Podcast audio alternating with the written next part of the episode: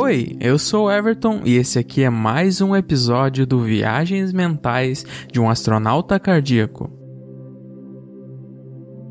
E hoje eu tô aqui com duas grandes amigas minhas, duas grandes profissionais da, de uma área que é a quiropraxia, que a gente vai conversar no episódio de hoje, que ela chegou na minha vida através da, das gurias mesmo aqui, porque até então eu não conhecia, era uma, uma, uma área que eu não fazia ideia de, que existia. Conheci então através delas e me ajudou muito na minha vida.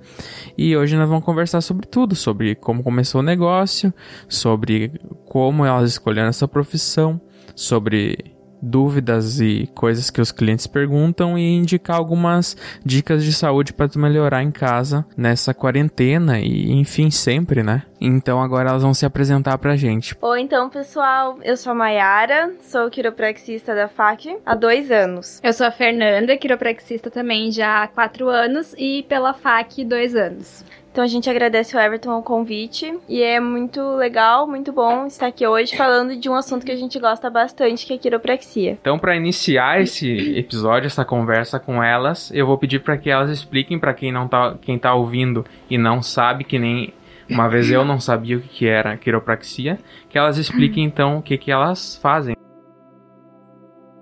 Oi de novo, então. Antes de começar esse episódio, eu quero dizer que eu tô vindo agora, direto da edição, e que vai ter muita tosse durante o episódio, como talvez vocês já perceberam, graças a Fernanda. Vai ter muito barulho de cachorro, graças a meu cachorro também, que é Serelepe. Serelepe é uma palavra que nem se usa. Mas enfim, aproveita o episódio aí, tá bem legal, bastante conteúdo, coisas que talvez tu não saiba e vai aprender. Então, bora lá! A quiropraxia, então, ela é uma profissão ainda bem nova aqui no Brasil. Vai fazer 125 anos esse ano em setembro. E a quiropraxia, então, é uma profissão da área da saúde que trata, diagnostica e corrige os desalinhamentos da coluna vertebral. Nós chamamos de subluxação vertebral. Para vocês entenderem, então, como que a quiropraxia em si ela atua, a gente precisa entender como que o nosso corpo funciona, né? A nossa coluna, ela tem funções muito importantes, como dar mobilidade para o nosso corpo, permite que a gente se movimente, uh, sustentar nossa estrutura e uma das mais importantes é proteger o nosso sistema nervoso, que é composto pelo cérebro, pela medula espinhal e pelas raízes nervosas, né? Uh, várias, vários fatores, várias atividades no nosso dia a dia fazem com que a nossa coluna, com que a estrutura da nossa coluna, ela sofra esses desalinhamentos, né? Uh, o que, que pode levar a esses desalinhamentos? Estresse, queda, batida, acidentes, uma postura, uma alimentação, falta de exercício físico. Tudo isso são fatores pequenos no nosso dia a dia que vão levando a esses desalinhamentos.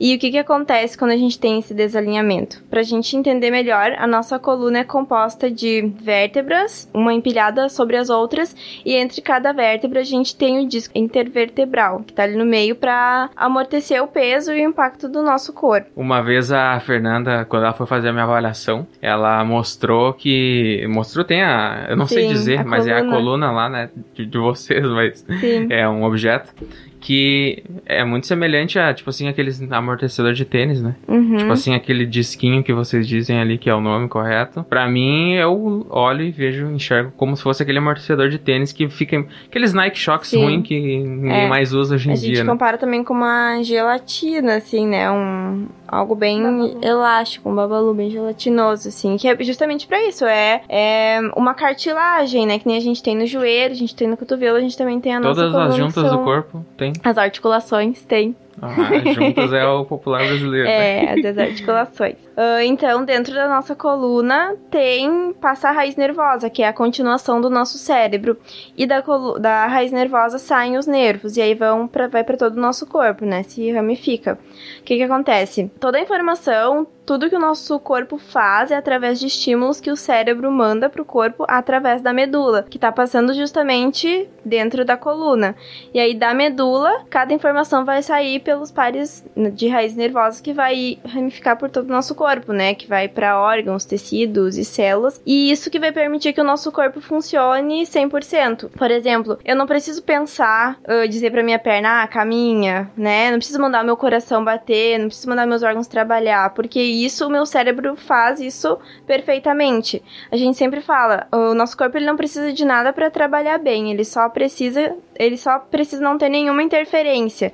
E esse desalinhamento é uma interferência no nosso sistema nervoso. E quando a gente tem esse desalinhamento, vários problemas vão acontecer no nosso corpo. A maioria das pessoas procuram a quiropraxia por causa de dor, mas é importante lembrar que a dor ela vai ser assim, muitas vezes o último estágio do teu problema, porque lá no início do desalinhamento, o teu corpo automaticamente vai tentando se corrigir. E aí quando tu não não fez nenhuma ação, digamos, para corrigir aquele problema, ele liga um alarme natural, que é a dor. E aí o problema muitas vezes ele agrava porque a gente toma um medicamento para aliviar o sintoma. E aí que a quiropraxia entra. A quiropraxia não trata sintomas, a quiropraxia trata a causa do problema, que é a subluxação, né, que tá causando um desalinhamento na tua coluna que vai causar várias interferências em todo o funcionamento do teu corpo. Eu vou contar um pouco mais depois da minha história que eu tenho com isso e, tudo que eu já passei. Porém, uh, tipo, então tu vê que de um simples algo, algo pequeno, pequeno, pode gerar um estrago. É então, é bem tipo assim, complexo. Assim, uma simples coisinha pode dar uma, um, um, erro, alguma coisa maior mais pra frente, né? Também o tamanho de células, a quantidade de células que a gente tem ali, né, entre a medula, entre raízes nervosas é muito grande. Então a gente tem muita informação, muita coisa acontecendo que a gente nem se dá conta. E a gente pode fazer uma analogia com a própria gravação desse podcast, assim, porque a gente, se aqui fosse só falar, tudo ia funcionar 100% e ia estar tá tranquilo. Mas a gente tem a questão de barulhos externos, que se tiver, vai estar tá dando uma interferência aqui hum. e a gente vai ter que regravar e às vezes não vai funcionar direito, né? Então a mesma coisa funciona com o nosso corpo.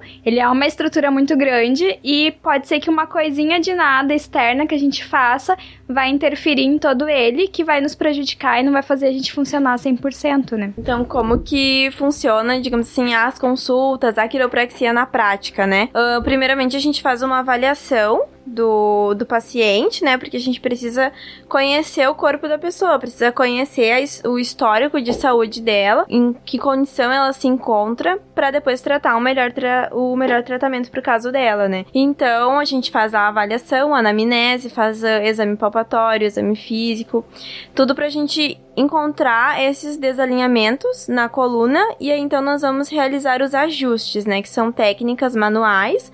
Alguma, algumas vezes a gente se utiliza de instrumentos para realizar os ajustes.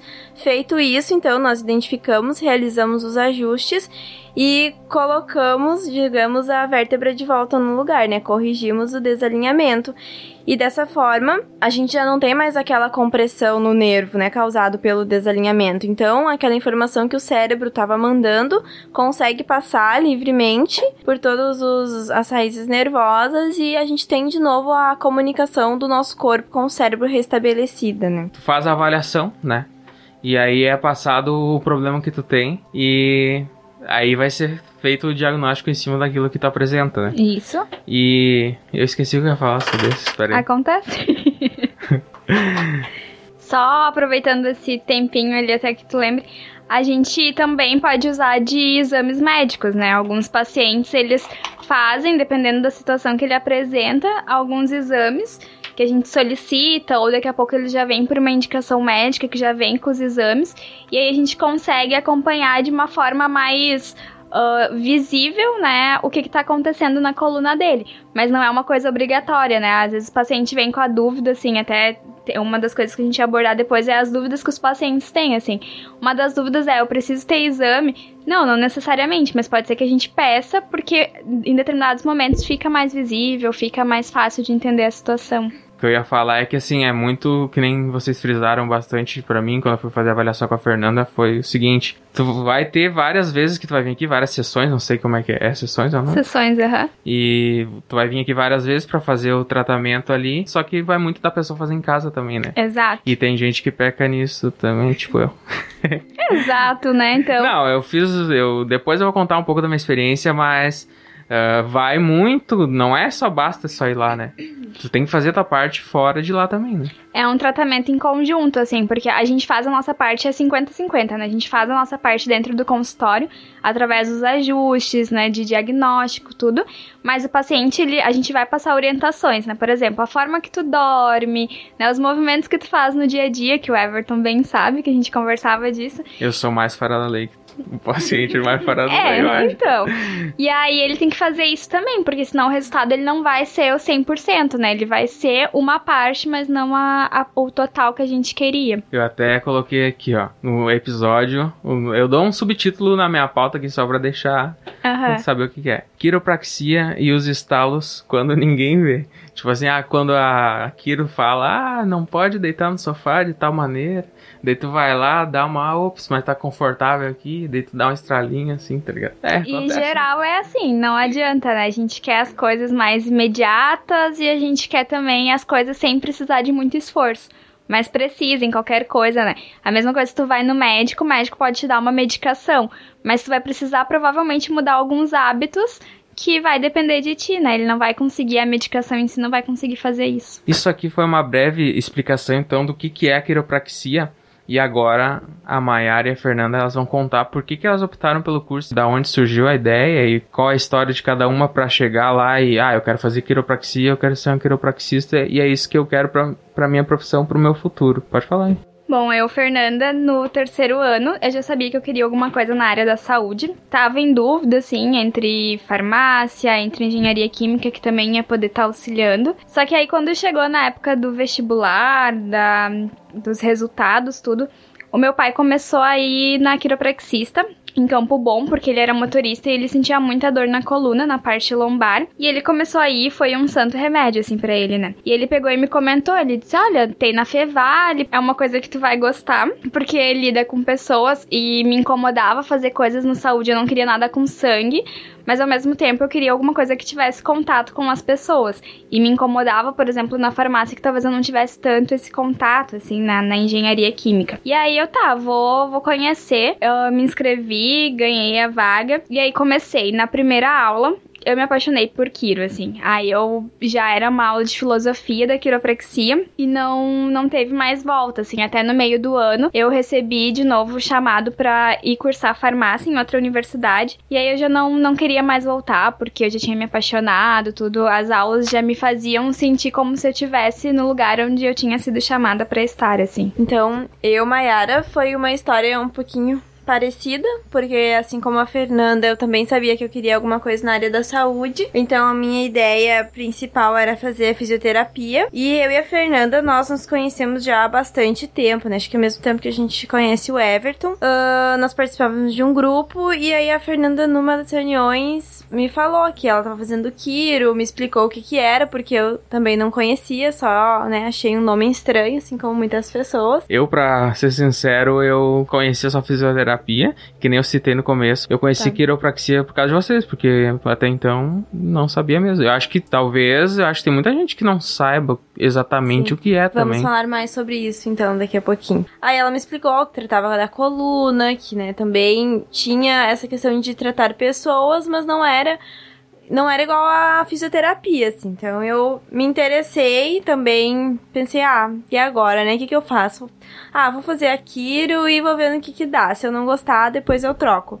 Aí, da mesma forma, no, na primeira aula também era aula de filosofia. Aí a professora sempre pergunta, né, como que a gente conheceu, por que, que a gente quis fazer o curso e tal.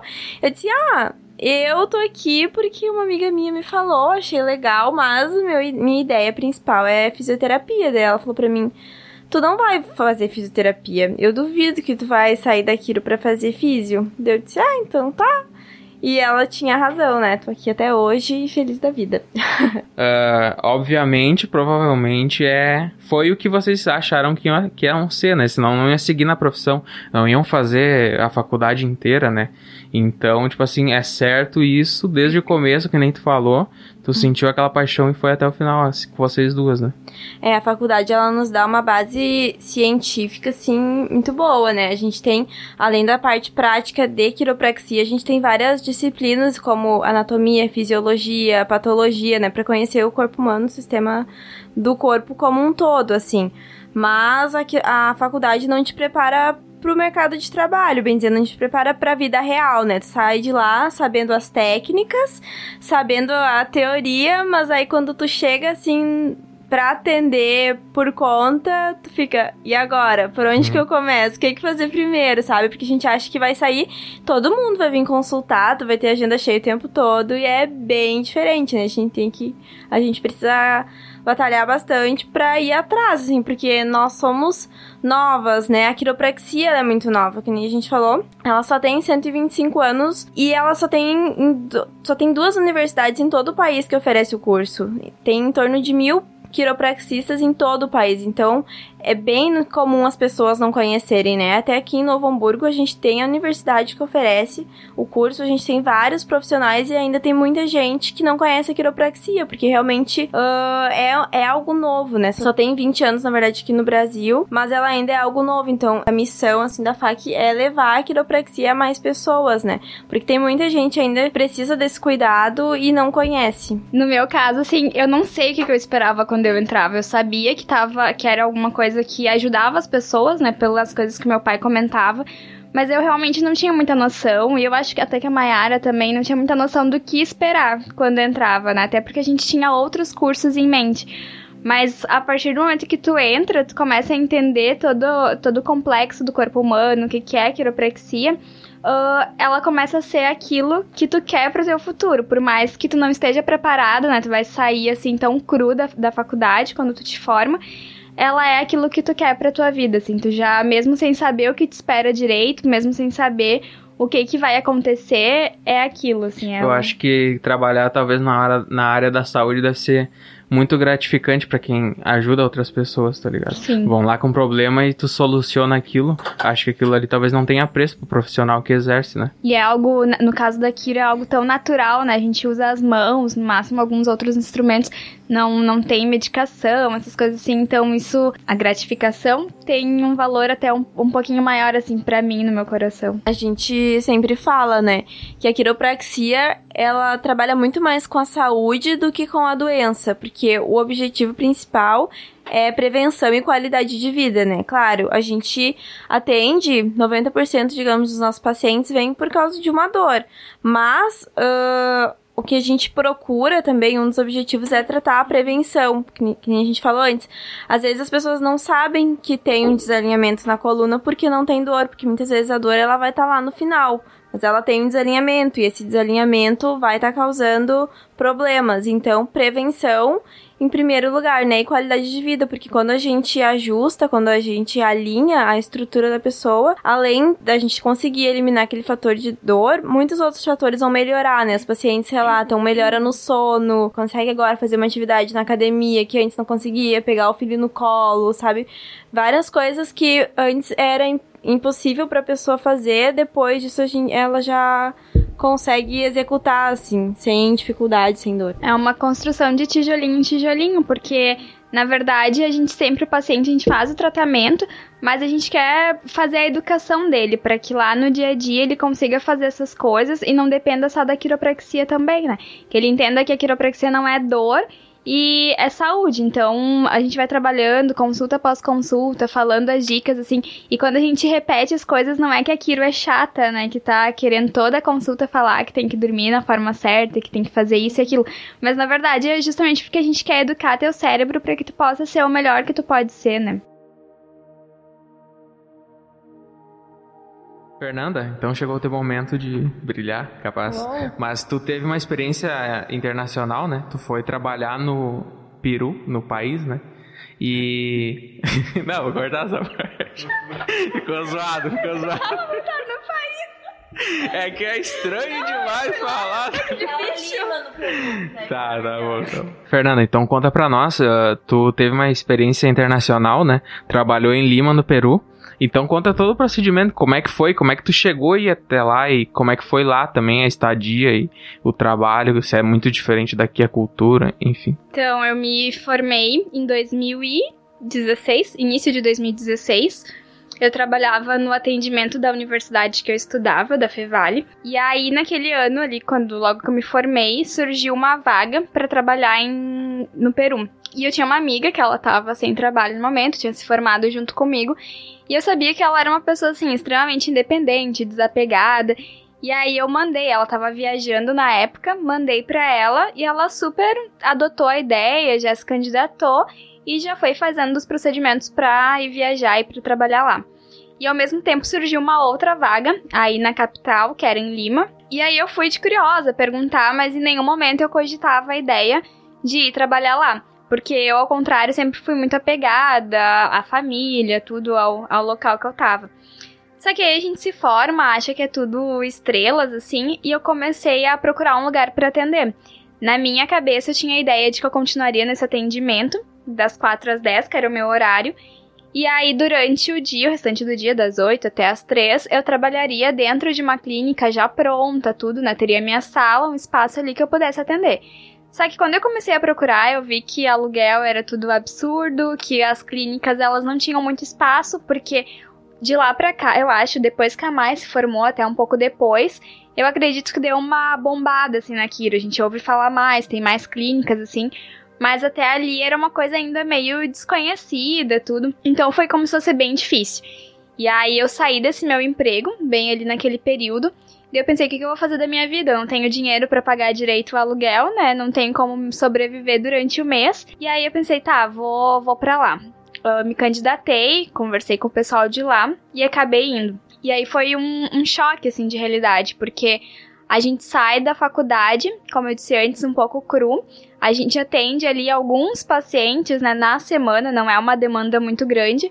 E lá tu atendia muita gente no dia, tu ia fazer um evento, tu via 90 pessoas no evento, assim, em poucas horas. E aí depois ah, na clínica também tu tinha uma demanda bem maior.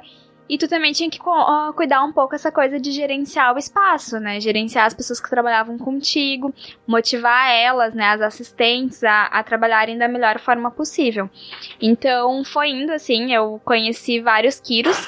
A maioria dos quiropraxistas que estavam lá eram brasileiros alguns de São Paulo. Eu morei com uma Quiro que era de São Paulo, formada nessa outra universidade, a AMB. E aí foi essa troca de cultura, foi essa, esse amadurecimento na profissão, como pessoa também, porque eu não sabia fazer um arroz, eu tive que aprender isso. E aí essa coisa de cuidar de uma clínica, eu mal tive, assim, eu tive uma cadeira de quatro créditos, que é meio semestre, é, que é um semestre, na verdade, de gestão e empreendedorismo. Então tu acaba não sabendo muita coisa, né? Aí eu fiquei aquele ano de 2016 lá. Mas como eu disse, eu era um pouco apegada, assim, às minhas coisas daqui, então chegou um ponto que eu já não queria mais ficar. As minhas amigas, a Mayara, inclusive, a minha família iam me visitar e cada vez que um ia embora, meu coração ia junto, assim, eu queria voltar, mas ao mesmo tempo eu queria aproveitar a oportunidade para aprender o máximo possível, né? Mas aí chegou no final do ano, eu pensei, não, agora tenho que voltar, assim. Então era livre para Tipo assim, se tu fica, uh, quisesse ficar, tu ia ficando até. O contrato, assim, a ideia era que eu ficasse aquele ano. 2016. Uhum. E aí ficava meu critério se eu quisesse ficar mais tempo, né? Tinha outras. Tem lá dentro, lá no Peru, tem muita demanda de quiropraxista, tem muita procura, assim, então tu te candidata, tu consegue com uma facilidade, assim, né? Dependendo, depende, claro, da tua dedicação, do teu esforço, mas tem muita vaga, assim. Então, porque é um lugar que não tem universidade, Aqui no Brasil a gente tem duas e já acha pouco, né? Lá não tem nenhuma, então eles têm que buscar nos países mais próximos, como Brasil, México, né, Estados Unidos, vem de, de outros locais. Uh, a gente tem duas faculdades no Brasil aqui. Por que, que não tem mais faculdades aqui? E de onde talvez venha mais o foco, onde tem mais quiropraxistas concentrados, tipo assim? Do meu ponto de vista, vai muito do marketing da própria quiropraxia, porque, na verdade, assim, se tu vai ver onde tem mais quiropraxista, Rio Grande do Sul, São Paulo, que são as áreas onde tem as universidades. Uh, falta um pouco da divulgação para fazer com que novos quiros sejam formados em outros locais, assim, em outros, outros estados e tudo mais. Uh, diferentemente do Peru, que a demanda de pacientes é muito grande. Tem muita procura, muita gente que quer fazer quiro. Uh, então, porque o marketing é muito grande. As clínicas lá elas fazem, assim, uma divulgação em televisão, em rádio, em jornal, em todos os, os locais que tu, que tu possa imaginar. Uh, tu liga o canal principal, tipo assim, ah, amanhã pode ser que já tenha uma entrevista com o Kiro. Aqui no Brasil, quando sai uma, uma entrevista com um quiropraxista na televisão, meu Deus, é o, é o ou, assim, né? Tu, todo mundo, todos os quiros divulgam, todos os quiros repostam, porque isso é difícil acontecer. E lá não, lá acontece direto, rádio, televisão, pessoas, por exemplo, que daqui a pouco foram para os Estados Unidos, conheceram a Kiro, resolveram fazer a faculdade e aí vieram, né, por exemplo, a a Cira, que é uma grande quiropraxista, ela, ela era médica formada, foi para os Estados Unidos, uh, daí fez quiro lá, uns dois, três anos, fez menos porque já era graduada como médica, e aí ela trouxe a Kiro pra, pra Bahia, que era o estado dela. Ela viu que, tipo, era um negócio bom, que valia a pena. Ela tentou, junto com outros Kiros que também tinham se formado fora, para trazer a faculdade para o Brasil, né? Que daí foi a luta, assim, até eles conseguirem botar ali no, por exemplo, na Fevale, que foi a primeira, né? Depois que tu voltou de Lima, então tu contou pra nós como é que foi lá, como funciona um outro país diferente do Brasil aqui, a cultura. Tu veio pra cá e aí qual foram os teus projetos depois do que tu viu lá? Ah, posso fazer algo aqui pra mim que agora vai dar certo? Ou não? Como é que foi? Eu voltei de lá já com um pouquinho menos, assim, de frio na barriga, porque lá eu acabei adquirindo essa experiência de, de como funciona uma, uma clínica e tudo mais. E aí eu voltei sabendo que eu queria ter o meu próprio negócio, eu não queria mais trabalhar dentro de um outro consultório como era a minha ideia inicial lá em 2016. E aí comecei, né? Eu voltei em dezembro, me dei um mês assim de, de folga e daí comecei a procurar local para alugar e tudo. E aí a gente vê que não é fácil, que as coisas são difíceis, que o aluguel é caro, que tem conta, que tem isso e aquilo. Até que eu cheguei numa sala assim que Pra mim era uma sala confortável, era num, num ponto bom. Uh, a sala tinha a estrutura que eu precisava naquele momento. E ela tinha uma sala a mais, que já era pensando que depois de um tempo a Mayara se formaria e ia atender junto ali comigo. Porque eu e a Mayara, desde que a Mayara então iniciou na, na Kiro, a gente vinha comentando sobre a ideia de trabalhar juntas, de ter uma clínica nossa, né, tudo. Então, naquele momento que eu aluguei, eu já pensei, olha, a gente já sai com um ponto na frente, porque já tem uma sala a mais pro futuro, né, quando a Mayara se formar. E aí foi indo, eu fiquei um ano trabalhando sozinha, um ano difícil, assim, porque querendo não, por mais que eu já tivesse uma bagagem, eu acabava me perdendo um pouco nessas coisas assim de, ah, tu tem que dividir teus gastos financeiros, assim, pessoais do. do da tipo, clínica, o negócio né? é teu, tu vai ter que controlar ele da maneira correta para ele dar certo, né? Exato. E tipo assim, uh, vem muito da tua educação financeira que tu tinha antes, né? Tipo assim, uh, claro que se aprende isso também. Mas, por exemplo, eu talvez se eu não tivesse uma experiência, uma certa bagagem e fosse abrir um negócio, talvez não fosse dar certo, porque eu não sou muito controlado, eu não faço as coisas muito como elas têm que ser. Então acho que isso muito conta tu saber muito dosar, ah, isso aqui é para tal coisa, isso aqui é para tal coisa, e assim tu ter tipo uma maturidade muito boa para tu administrar teu próprio negócio, né? E eu vou te dizer que eu não tinha essa educação financeira antes da, da clínica, assim, acho que na verdade antes da Mayara começar comigo, eu não tinha muita educação financeira. Eu sempre fui muito organizada, sempre fui muito a pessoa das tabelas, assim, dos cronogramas. Então eu sempre tive esse controle ali. Mas na questão assim, ah, faltou dinheiro no final de semana pra ir comer um negócio. Eu pegava o dinheiro que tava uhum. reservado pra uma coisa da clínica, né?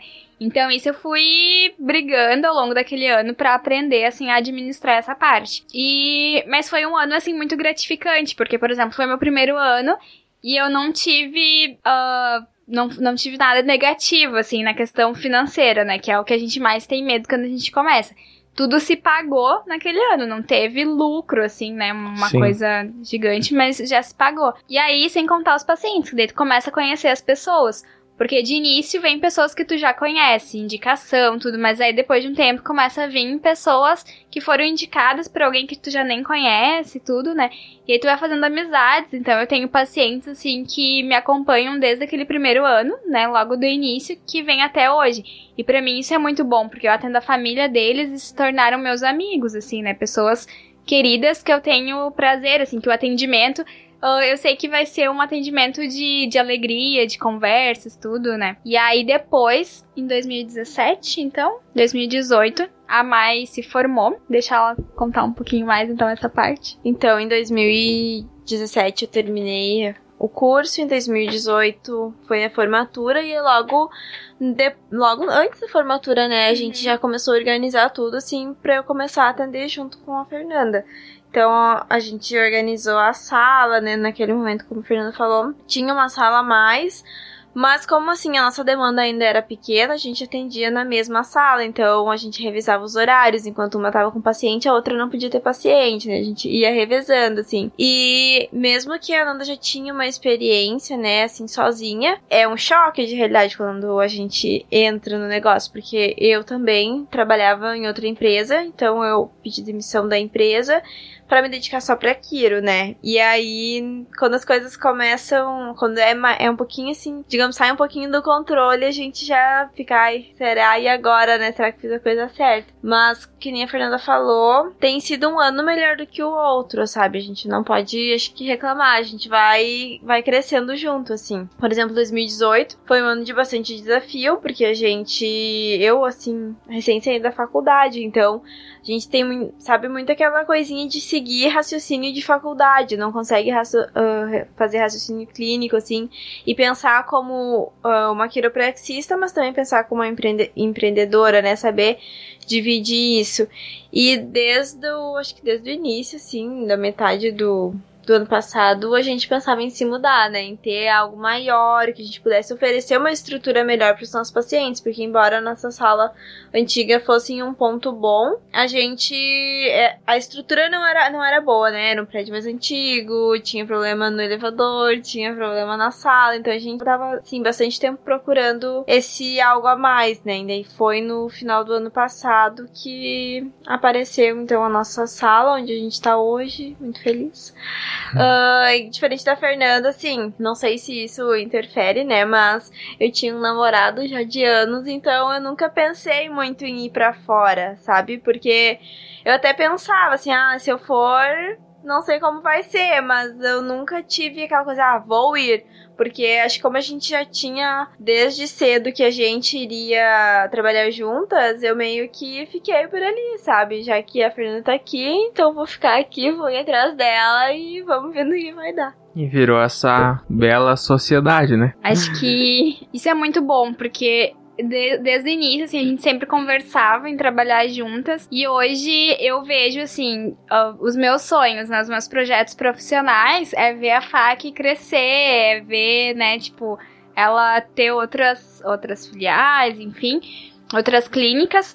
E eu sempre me vejo com a Mayara do lado, assim, né? A gente trabalhando juntas, porque eu acho que a gente foi se complementando, assim, se. Acho que é complementando a palavra que, que usaria, porque, por exemplo, essa questão da educação financeira, a Mayara sempre foi muito mais firme, né, nessa parte do, da questão do dinheiro, né? E aí eu lembro que um dia ela chegou assim na clínica e daí ela comentou: Ai, tu já ouviu falar da Natália Arcuri, do Me Poupe?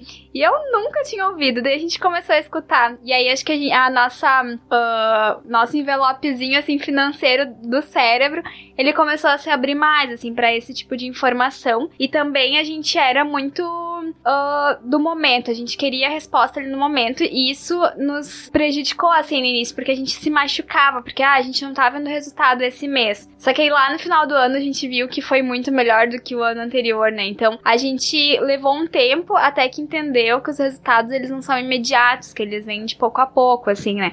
Por exemplo, acho que contigo também, tu começou a fazer aqui o estúdio, ele era de um jeito.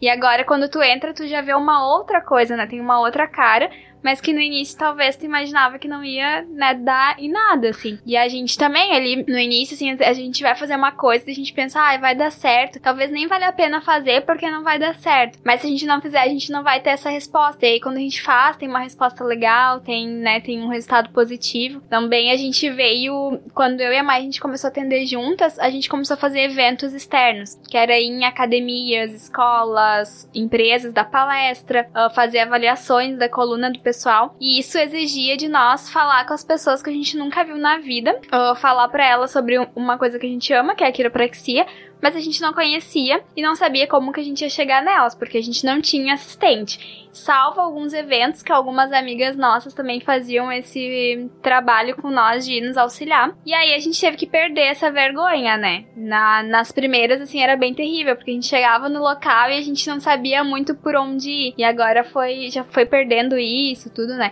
Então a gente vai adquirindo uma bagagem. Acho que falta muita coisa pra gente realmente poder olhar e dizer a gente tá onde a gente quer. Tá. Mas olhando para trás a gente vê que, nossa, a gente andou muito assim já. Tem muitas pessoas, inclusive eu, e agora eu tô tentando melhorar um pouco, que é o seguinte: talvez a gente gera muita expectativa em alguma coisa. Ah, eu quero alcan alcançar essa meta aqui. E a gente chega lá e não alcança, a gente se frustra e ah, não, não vou mais fazer isso aqui, talvez não é muito interessante para mim.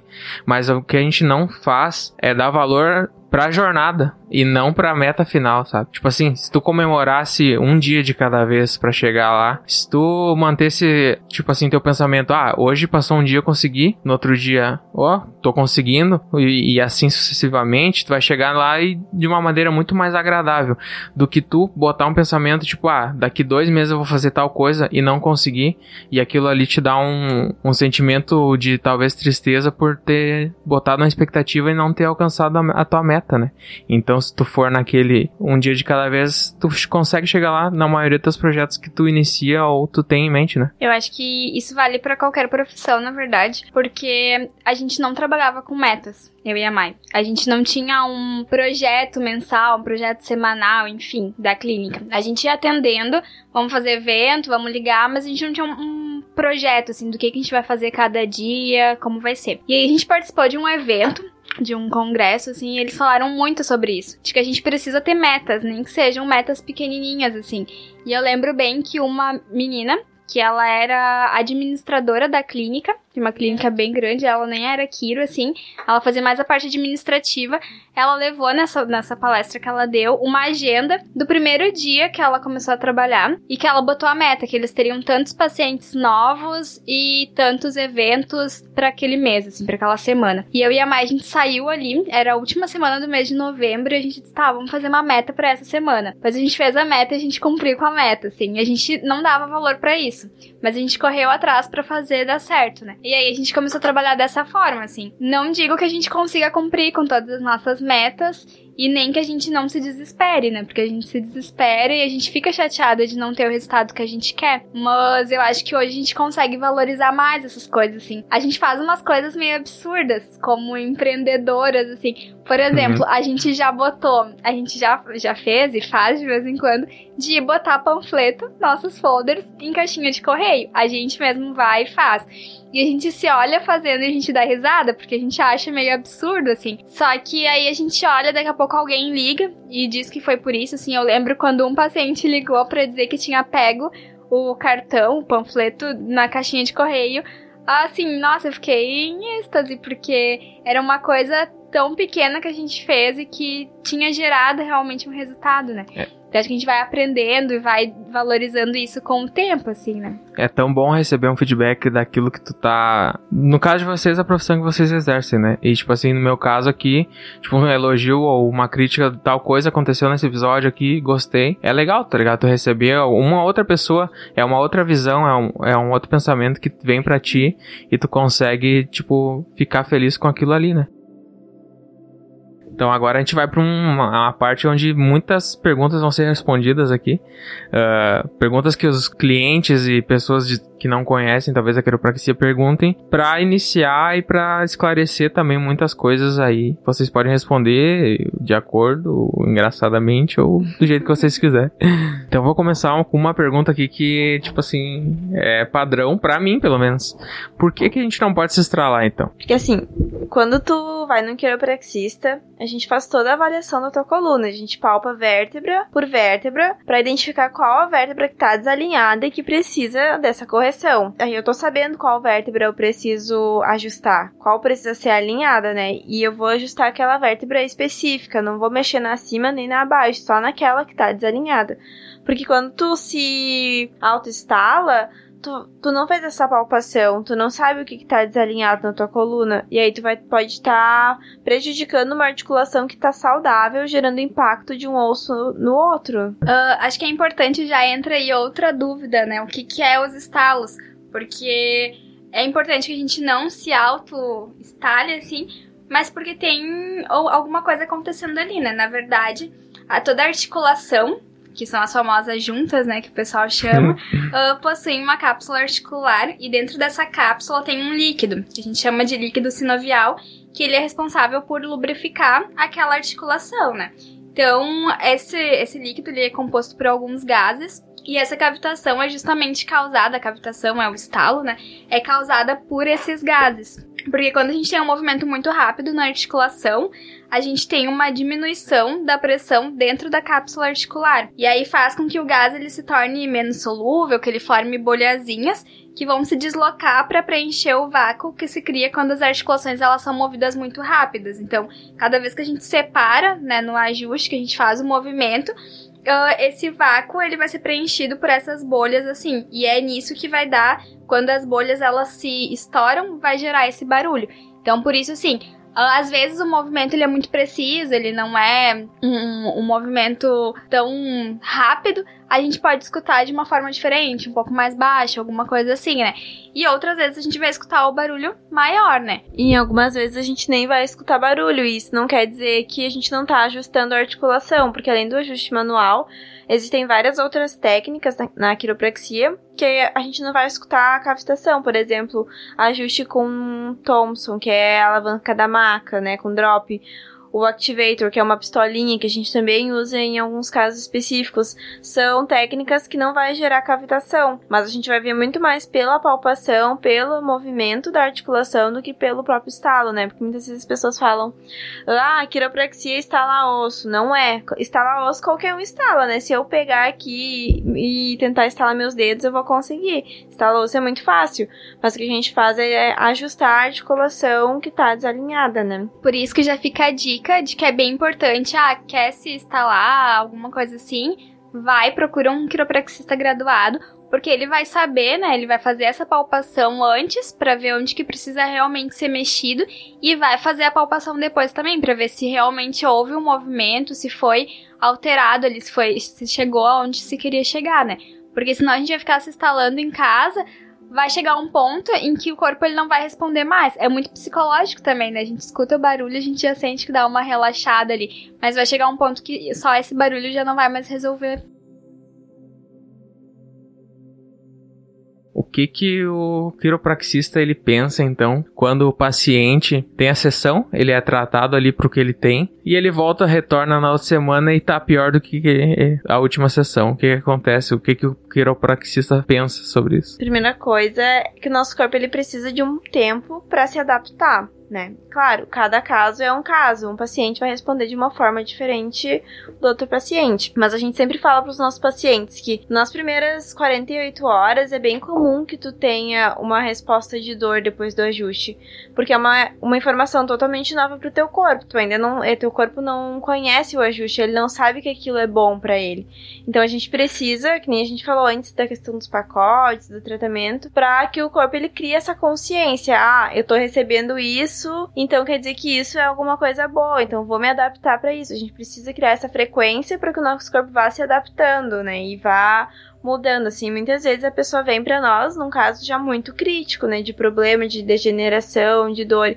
Então, o ajuste, a gente sempre fala em si, ele geralmente não gera dor. Pode gerar dor é a musculatura em volta, tá muito tensionada, né? E na verdade, cada corpo, ele sempre. Cada corpo vai responder de uma forma, né? O meu corpo é diferente do da Mayara, que é diferente do teu. Então pode ser que eu tive uma resposta imediata com a quiropraxia. Meu corpo respondeu, meu organismo respondeu super bem.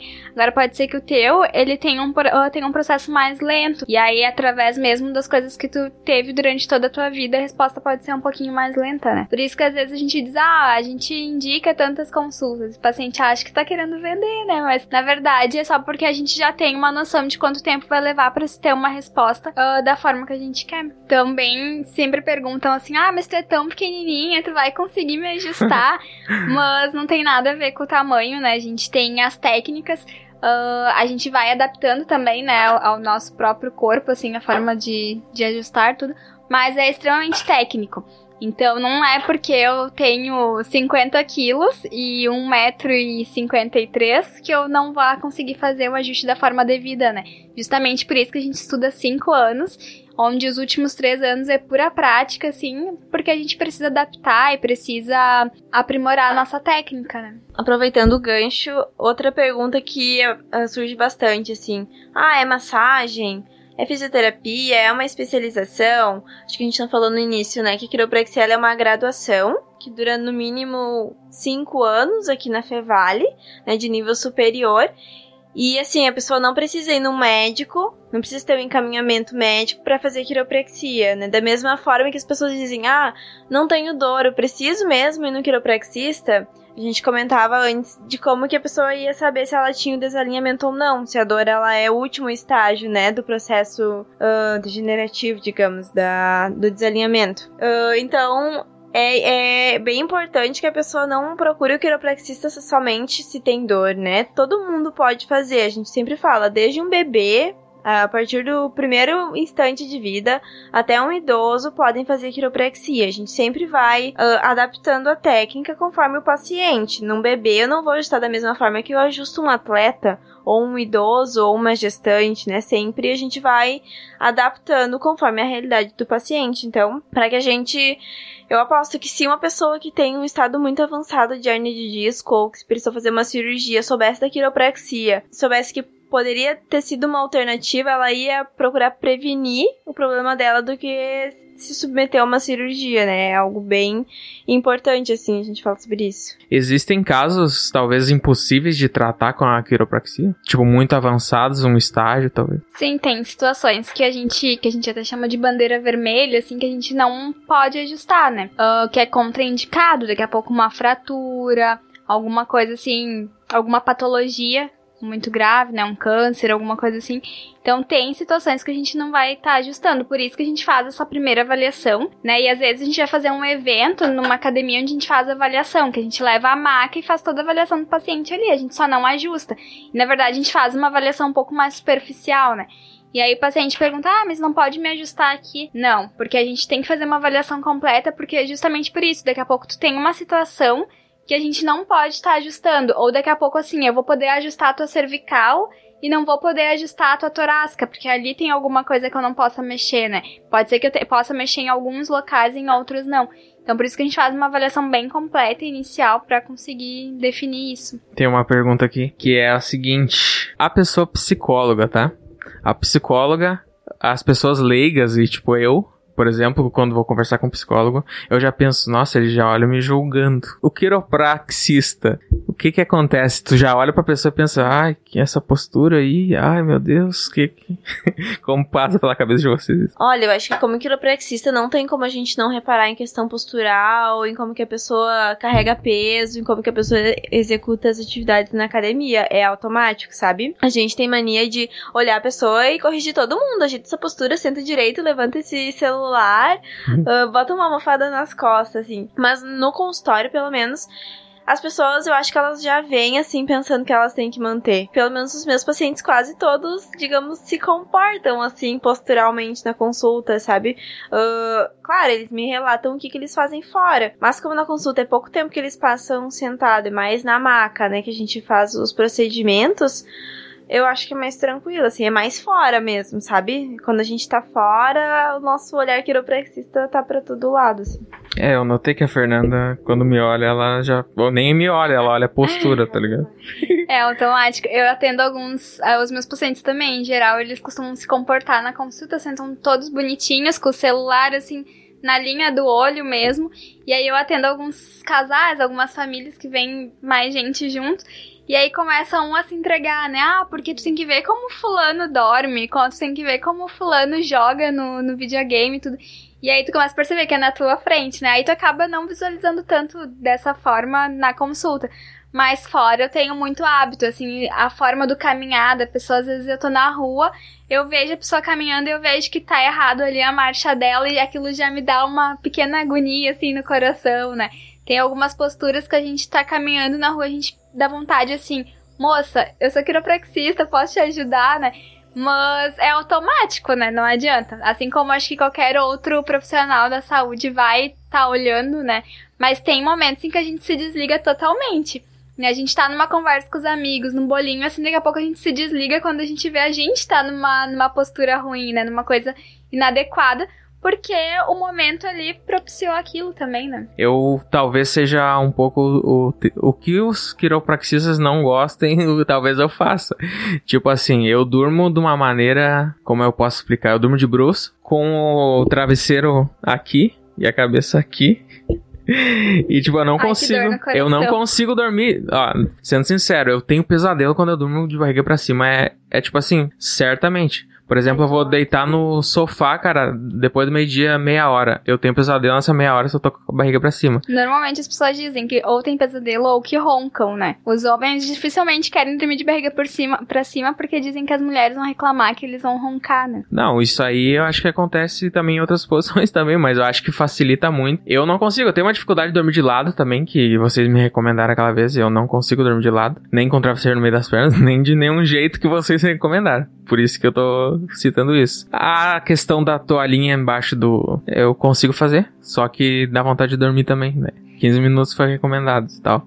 Mas, tipo assim, eu acho muito válido vocês passar algumas dicas para as pessoas também que estão em casa e, tipo, escutaram tudo isso aqui e tipo assim, ah, o que, que eu tô fazendo de errado? Pra ela auto, se autoconhecer e já talvez até procurar vocês para ajudar no, no dia a dia delas, né? Acho que a gente pode começar com posturas para dormir então. Não em um copinho Everton, porque essa é a pior de todas, né? Porque a gente coloca uma pressão, muito, uma pressão muito desigual na nossa coluna. Então a gente vai estar tá forçando uma estrutura, digamos, a curva contrária dela. Então a dormir de bruxo, assim, é a pior posição para nossa coluna. Então, procurem sempre ou de lado, né? Com, pode colocar uma almofada entre os joelhos ou de barriga para cima, também com uma almofada, um travesseiro embaixo do joelho.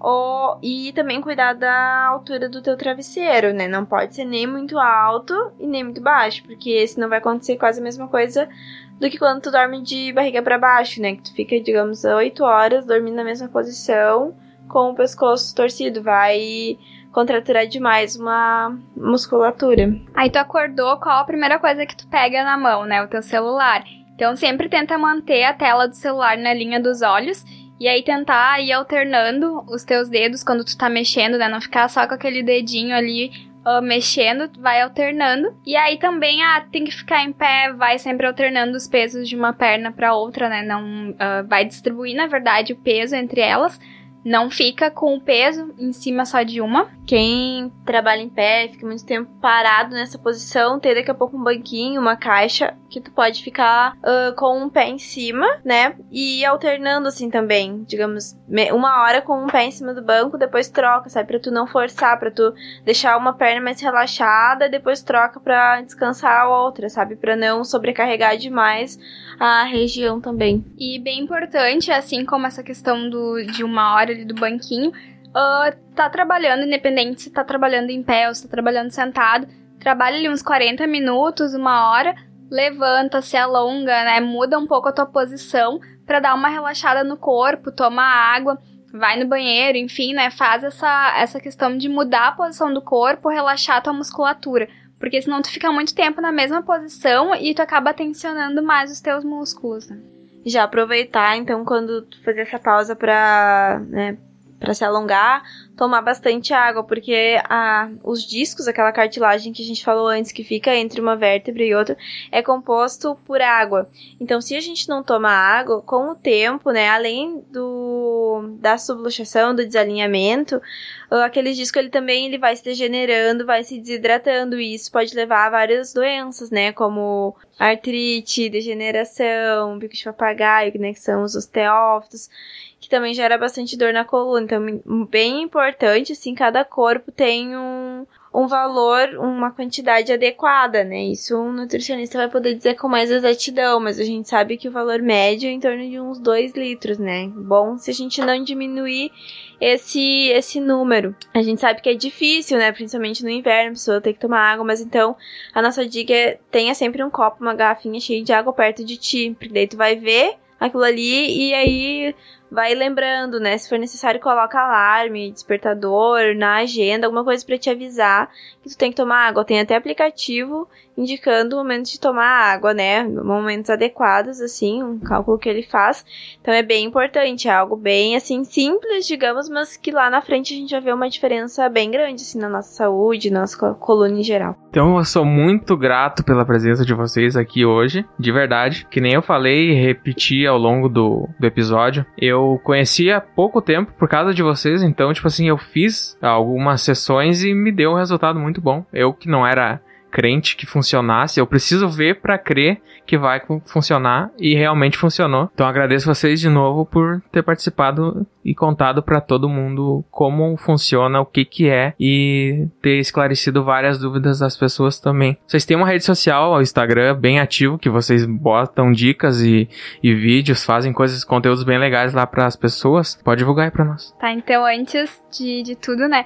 Pacientes como o Everton são sempre bem desafiadores para nós, porque eles vão lá não sabendo muito o que esperar, não esperando muita coisa, e é, é sempre bom, é sempre gratificante a gente ver que surtiu algum efeito, né? Que deu algum resultado. E com certeza pode ser que ele não durma na posição mais adequada, né? Mas fica ali aquele alarme de que ele, ele sabe que ele tá fazendo errado. E quem sabe lá na frente ele vai mudar isso. O triste é saber e não conseguir mudar, na verdade. Vamos Vocês têm que pensar por esse né? lado. Né? A gente tem que ir trabalhando isso. Mas fica também o nosso agradecimento. Lá no início a Mayara já falou mas a gente agradece pela oportunidade. A gente estava comentando ali nos bastidores que falar de quiropraxia é muito bom para nós, porque vai passando e a gente nem percebe, né? Sempre tem mais coisa, a gente já podia ter falado, puxado outros ganchos ali. E a gente agradece, enfim, por essa oportunidade. A gente acha que é uma iniciativa muito bacana e fica aqui um, adendo que tem muita coisa ainda que pode ser falado, né? Então, próximo convite, tudo. e as nossas redes sociais é o arroba FAC Quiropraxia, F-A-C Quiropraxia. A gente tem o Insta, tem o Face. Tanto eu quanto a Mai, a gente tá perdendo também a vergonha de falar nossas redes sociais. A gente tá ali com videozinhos, com dicas, fotos, para ficar mais visível para vocês o que, que é o correto, o que, que não, né? Como a gente tava falando das posturas. Então nos acompanhem, nos sigam e qualquer dúvida a gente também é bem disponível para responder qualquer coisa. Pode nos chamar por direct através do WhatsApp que a gente responde vocês. Tá lindão o Instagram de vocês, né? Todas as artes, enfim, tá, tá muito bonito e sigam lá. Fica aqui já o marketing, que as nossas artes é a Bianca Spaniel que faz, então daqui a pouco, se alguém precisar. Tá muito top mesmo. E com isso tudo então que a gente conversou hoje, eu vou encerrar aqui mais um episódio do Viagens Mentais de um Astronauta Cardíaco. Falou!